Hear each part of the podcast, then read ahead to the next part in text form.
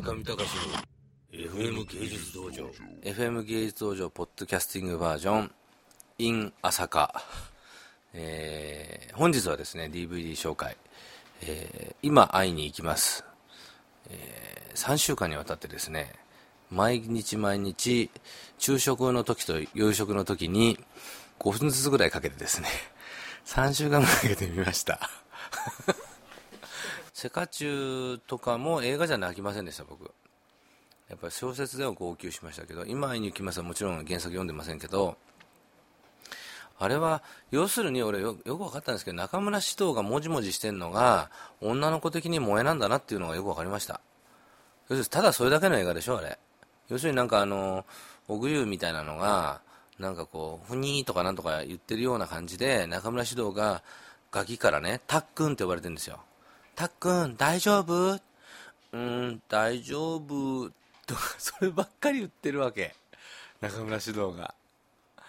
やばいですよ、あれ。だから中村獅童萌えっていう感じで、あの映画ヒットしたんだなっていうのはよくわかりました。あとでも、竹内優子さんは、なんか最初はなんでこんな人出してんだろうと思ったけど、演技を見てたら結構可愛いな、みたいな。だから2人ともなんかこう、やっぱり演技萌えで、でも中村、どう考えても中村獅童さんのぶりっ子状態を女の子たちがみんな見てなんかこういうかっこいいけど情けない男の子と恋に落ちて結婚でもするとなんかこう生きがいでもあるかなと。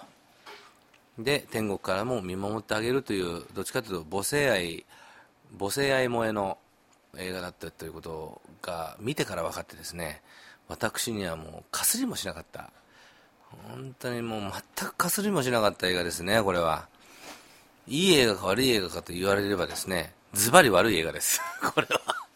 これはね、もう全然、もう DVD でも私買いましたからね、ちゃんと。あの、スペシャルエディションしかも。一応ああいうこうヒットものは全部研究しようと思って。で、まあだからあれは結局中村獅童さんのを4様状態にどうやってするのかっていう映画だったんですかね。うん。でもね、中村獅童俺もね、なんかあの見る前は、なんかおでこが出っ張ってて、すごい狛犬みたいな顔して変な人だなと思ったんだけど、あの、今会いに来ますを見ると、意外と可愛らしいんだよね。あ、一つだけ良かったのは、高校生時代の中村獅童もどきの少年がいるんだけど、若干中村獅童に似てて、これが結構可愛い。あの、太もも萌えでしますよ、結構。太ももがムキムキしてて、意外とエロティックな感じで。あれはだから、100%もう男の人が見る映画じゃないよね。全然ストーリーも釈然としませんしでもそんなこと関係なくて中村獅童さんが可愛かったと。僕らもね女優さん可愛いのだけで見る映画いっぱいありますし、まあ、そういう映画もあるんだなっていうことだけ勉強させていただきました。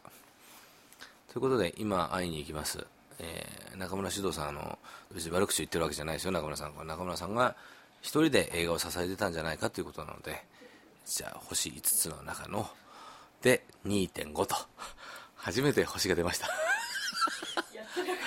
そうそうそうそう。2.5星と。ということで、えー、今井に聞きます。ありがとうございました。村上隆の FM 芸術道場。